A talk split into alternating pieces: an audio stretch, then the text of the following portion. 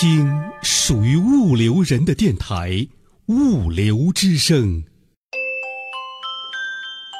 听得懂的物流课堂，物流大讲堂。物流之声的听友们，大家好，我是周佳。听得懂的物流课堂，物流大讲堂，继续肖星带你学物流。如果今天是第一次听我们节目的朋友，您还可以通过关注微信公众号“物流文化”，或者在喜马拉雅或荔枝 FM 中下载之前的系列讲座。好了，肖星带你学物流，继续开讲。物流之声的听众朋友，大家好，我是肖星，是一位在物流战线工作了四十年的老兵。在大学，我学习运输管理。当大学老师教集装箱运输、冷藏运输、货运组织等等；到了企业，开展了多式联运、大陆桥运输、国际货运、合同物流、供应链金融等等。四十年见证了中国物流的发展，学习、实践和积累了一些经验。应物流之声之邀。愿意与广大物流朋友分享心得、经验和体会。我们接着讲，我们说物流运营体系的第二个重要方面是物流资源体系，就是指我们在运营体系里头到底要投入什么样的资源呢？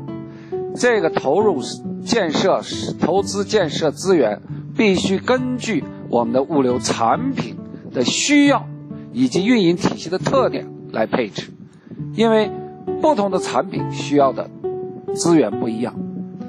那么，同样要关注一个关键问题，就是资源的共享。我们说，一个物流企业它的效率高不高，成本低不低，一个重要原因是资源是不是能共享，资源的效率。资源的成本是不是最低？这是一个很重要的问题。所以在投资和建设资源的时候，投资建设设备设施的时候，一定要考虑到资源共享和资源高效率的利用这样一个问题。那么，我们中国的现实走到了一个过剩经济时代。那在这个时代里面，我们特别要注意，投资建设新的设备设施一定要谨慎，因为社会上大部分的资源都有过剩了。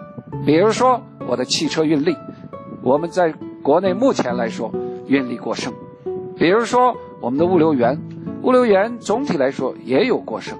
所以，我们投资这些设备设施一定要谨慎，应该先选择。合作来获取资源，也就是说，我们不用投资，而是跟别人合作，有资源的人共同合作来获取或者控制资源，这就叫资源整合。用这种方法获取资源，就是一个非常好的办法。这是讲的物流资源。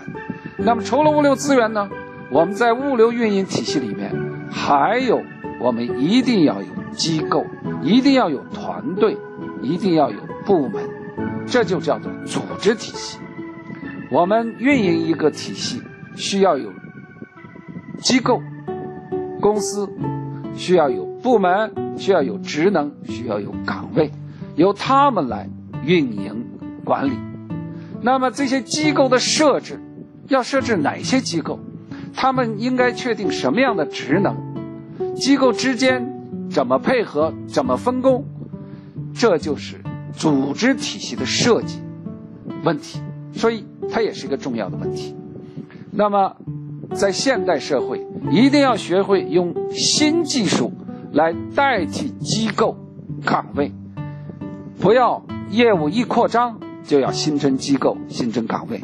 特别是物联网、互联网技术的应用，把很多岗位。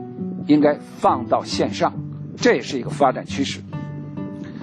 除了物流组织体系之外，那么我们的一个组织，它要运营，要遵循一定的规则，要遵循要按照制度来行事，所以物流运营体系里面还有一个制度体系。那么，制度体系包括我们怎么样去管理设备设施，怎么样内部部门的协调，我们在日常操作当中、管理当中要遵守的规则等等。一系列的规则就构成了这样的一个制度体系。当然，制度体系里头，我们也可以把流程、标准、分工等等制度体系里面。这样，我们说，作为一个运营体系里的来说，至少有产品体系、资源体系、组织体系、制度体系这四大部分。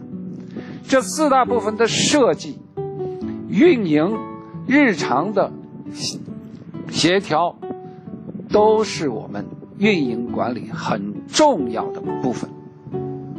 因为我们的物流服务、我们的物流产品是靠运营体系来生产出来、来创造出来、来实现的，所以没有运营体系。一切都是空谈。那么，构建一个高效率的运营体系，就是物流企业可持续发展的关键，也是核心竞争力所在。感谢肖青讲师，欢迎各位听友通过回复微信公众号“物流文化”参与互动分享。下周二继续物流大讲堂，肖星带你学物流。